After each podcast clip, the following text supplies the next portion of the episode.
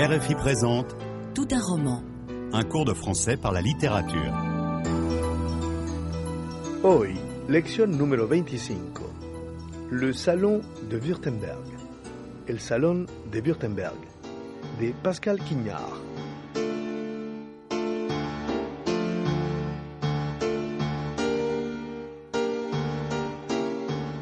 El escritor francés Pascal Quignard nace en 1948 en una pequeña ciudad de Normandía.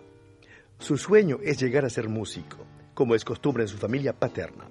La familia materna, sin embargo, cuenta más bien con universitarios y gramáticos. A pesar de todo, esta doble herencia es transparente en él. Ya en el instituto se apasiona por las lenguas antiguas y funda además un grupo de jazz.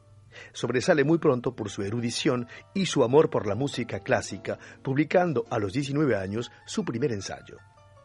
Después de trabajar como lector en Gallimard, una gran casa editorial francesa, Pascal Quignard enseña en la Escuela Práctica de Altos Estudios, prestigiosa escuela parisina hecha para investigadores.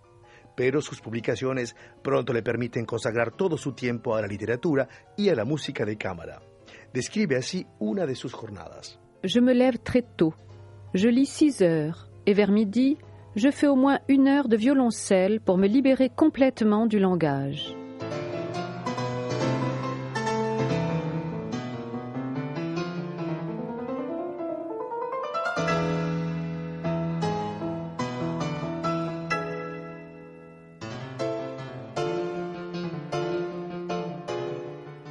La literatura le permite una intensidad de vida mayor. Quoi de plus merveilleux que d'agripper des choses autour de soi pour pouvoir les métamorphoser et les offrir aux gens? La vie est trop courte pour la passer dans une seule peau. Je ne crois pas en la mémoire. Il vaut mieux s'accorder plusieurs vies. J'ai besoin de plusieurs récits. En sus numerosos petits traités, reunidos en una veintena de volúmenes, la ficción se entremezcla con la reflexión. Estos escritos, cercanos a la filosofía, son una continua referencia al psicoanálisis y a la historia antigua. Sus análisis sobre la pintura, como en Le sexe et l'effroi, o sobre la relación amorosa, como en Vie secrète, reflejan el origen greco-romano de la cultura francesa. Una de sus obras, Tout le matin du monde, una auténtica joya, es llevada al cine y el éxito de la película contribuye a su fama. Escribe varias novelas, entre las que se destacan Les Escaliers de Chambord y Terrasse à Rome.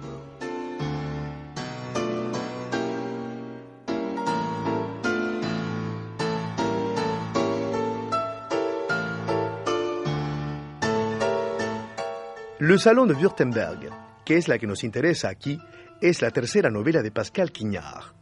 El protagonista es Charles Chenogne, músico famoso que ha tenido una infancia desgarrada y una vida amorosa sin éxito. Busca una identidad que le ha faltado a lo largo de su existencia y en el Salón del Württemberg se recrea otra vida por medio de la escritura. El recuerdo de su encuentro con Florent le hace revivir su agitada infancia, el abandono de su madre y su breve pasión por la mujer de Florent, Ibelle. Novela de la memoria, Le Salón de Württemberg nos arrastra a un sueño despierto que oscila entre lo real y la imprecisión autobiográfica. Chenogne es, sin embargo, un héroe de nuestro tiempo, solitario, pesimista, quemado y decepcionado por sus sentidos.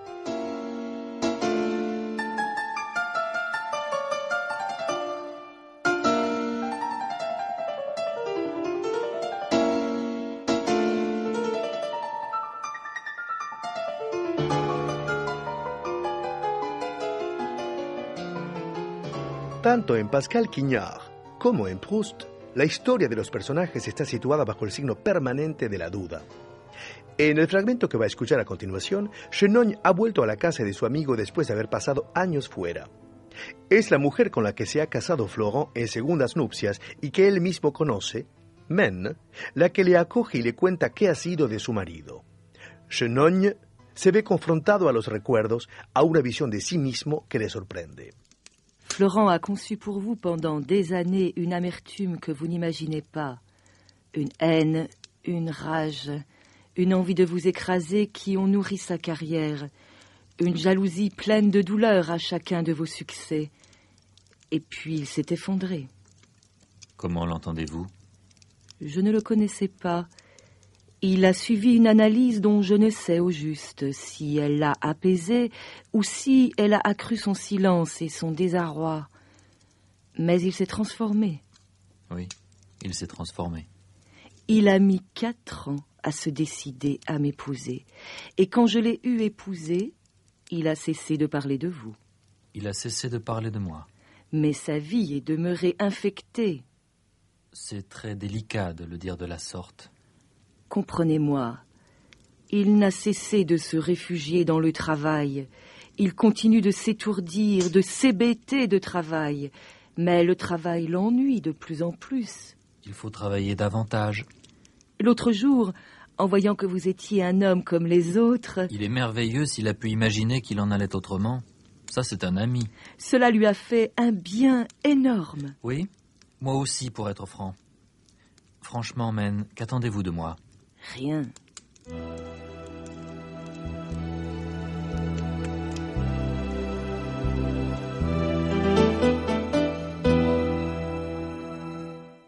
¿Ha entendido correctamente el texto?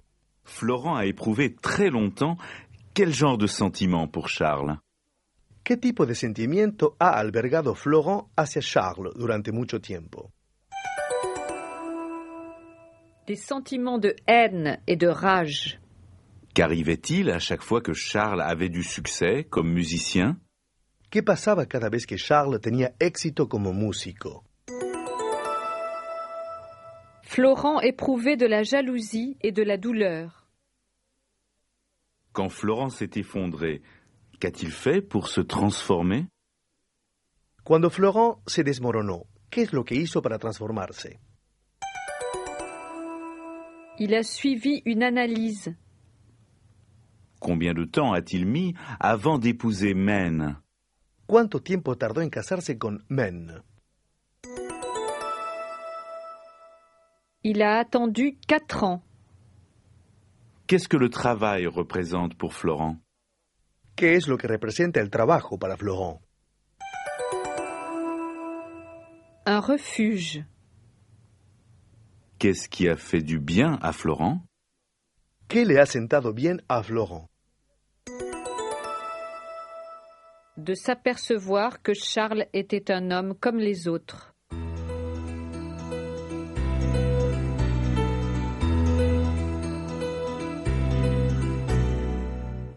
Retomando fragmentos del diálogo, vamos a estudiar la manera de contar un recorrido, de acordarse. Sin duda habrá notado que el discurso de Men está lleno de frustración, mientras que el de Chenogne refleja indiferencia al principio e impaciencia después. Esta indiferencia se observa en las preguntas objetivas, en la petición de explicaciones neutras. Comment l'entendez-vous Qu'attendez-vous de moi Pregunta Chenogne. Para expresar la ausencia de sentimientos también se puede hacer uso de fórmulas más sencillas. Que voulez-vous dire Je ne comprends pas. Se dirá hoy en día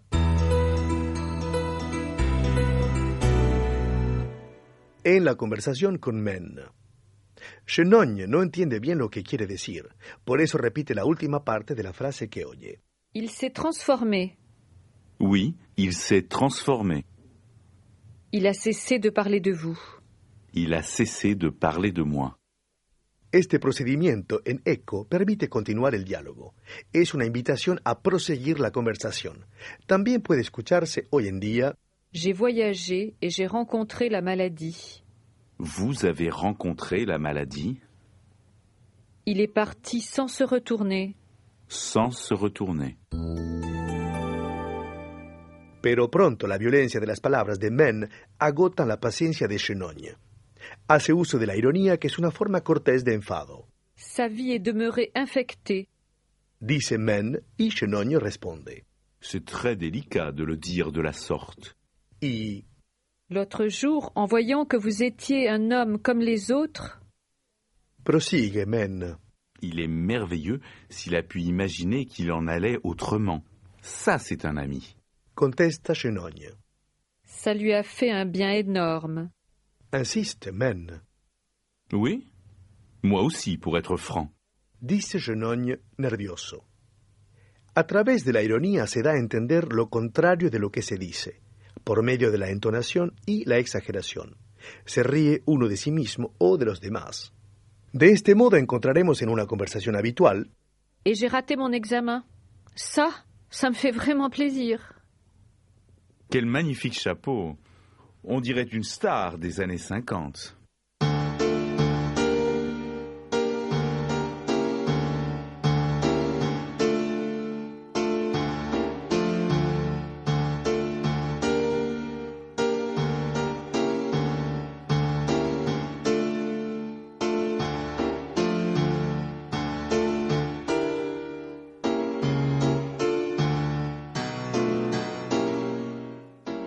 Está escuchando Tout un roman, un curso de francés a través de la literatura de RFI. Estamos estudiando un pasaje de Le Salon de Württemberg de Pascal Quignard. Le propongo volver a escuchar el diálogo.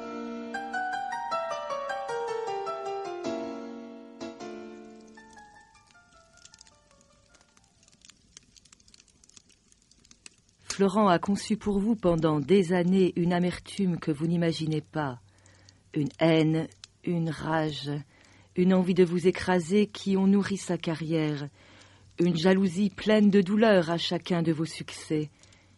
Et puis il s'est effondré. Comment l'entendez-vous? Je ne le connaissais pas.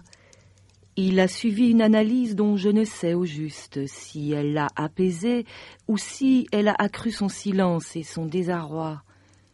Mais il s'est transformé. Oui, il s'est transformé.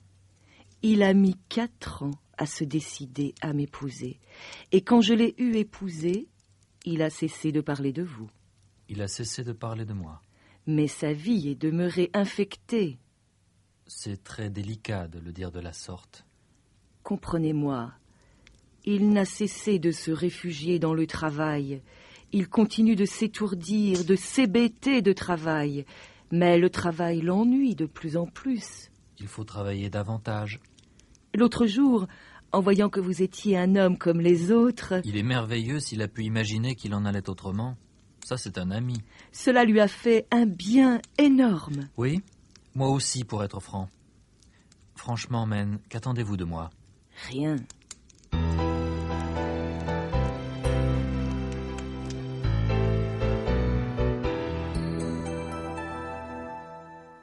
Volvamos al texto y a la rememoración del pasado. Como lo ha escuchado, Men cuenta la evolución psicológica de su marido Florent. El vocabulario que utiliza refleja el resentimiento y la frustración creciente que ha padecido su marido. Florent a conçu pour vous une amertume, une haine, une rage, une envie de vous écraser, une jalousie pleine de douleur. Mientras que antes, Florent tenía palabras admirativas para su amigo. Men no habla jamás de sus propios sentimientos. Se limita a reproducir el dolor de su marido y enumera de forma casi obsesiva las acciones de Florent. Il s'est effondré. Il a suivi une analyse. Il s'est transformé. Il a mis quatre ans à se décider à m'épouser. Il a cessé de parler de vous. Sa vie est demeurée infectée. Il n'a cessé de se réfugier. Cela lui a fait un bien énorme. Si fuese men la que contase au passé composé, pretérito perfecto, en primera persona, je, cada verbo escuchado se transformaría así. Il s'est effondré. Je me suis effondré. Il a suivi une analyse. J'ai suivi une analyse. Cela lui a fait un bien énorme. Cela m'a fait un bien énorme. Se habrá dado cuenta de que los pronombres personales cambian ante los verbos.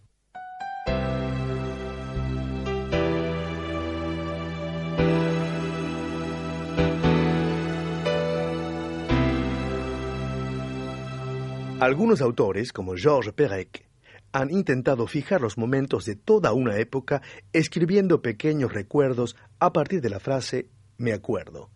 Je me souviens. Je me souviens d'une revue qui s'appelait Je sais tout, et dont le symbole était un homme au corps en forme de globe terrestre. Je me souviens comme c'était agréable, à l'internat, d'être malade et d'aller à l'infirmerie. Je me souviens que j'avais commencé une collection de boîtes d'allumettes et de paquets de cigarettes. Je me souviens de l'adagio d'Albinoni. Je me souviens d'une époque où la mode était aux chemises noires. Je me souviens de l'époque où il fallait plusieurs mois et jusqu'à plus d'une année d'attente pour avoir une nouvelle voiture. Je me souviens qu'il y avait des petits autobus bleus à tarif unique. Je me souviens que je n'aimais pas la choucroute. Je me souviens qu'en troisième, j'ai passé plus de quinze jours à faire un grand plan de la Rome antique. Je me souviens que Stendhal aimait les épinards. Je me souviens qu'à Michel-Ange Auteuil, là où il y a un monoprix, il y avait autrefois un cinéma. Y ahora recuerde que en el texto que ha escuchado hay recuerdos de... Un morceau de musique. Cierto, se habla de... L'adagio d'Albinoni. Un vêtement. Cierto, se habla de... La mode des chemises noires. Le lycée. Cierto, se habla de... L'internat et la troisième. Une revue. Cierto, se habla de... Elle s'appelait Je sais tout. Un écrivain. Cierto, se habla de... Stendhal. El tiempo utilizado en este texto es el imperfecto. El tiempo del recuerdo. Es el tiempo del sueño, de la imagen. En efecto, en los sueños, constituidos por imágenes, solo el imperfecto, que tiene el mismo papel que el traveling en el cine, puede dar cuenta de ese transcurrir continuado. Alors, raconte. Tu sais, j'avançais sous un tunnel. J'avais peur, mais je ne pouvais pas courir. Mais oui, c'est toujours comme ça dans les rêves.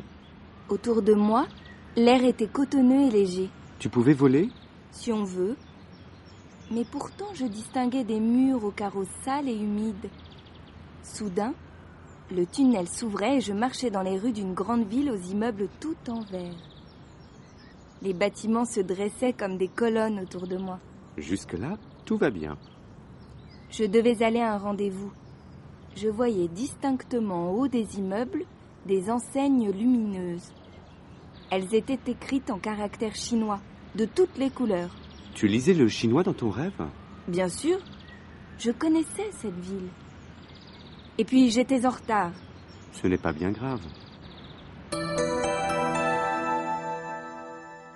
En el diálogo, la joven describe los lugares y expresa sentimientos. Describe la atmósfera. L'air était cotonneux et léger. Describe el lugar en el que está. Une grande ville aux immeubles tout en verre. Les bâtiments se dressaient comme des colonnes autour de moi. Describe lo que ve. En haut des immeubles, des enseignes lumineuses.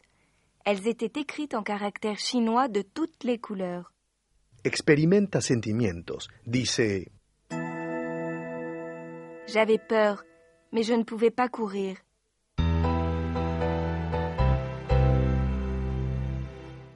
En esta lección hemos visto cómo se expresa el recuerdo como un informe doloroso, como un recuerdo ligero o como un sueño, pero siempre en imperfecto.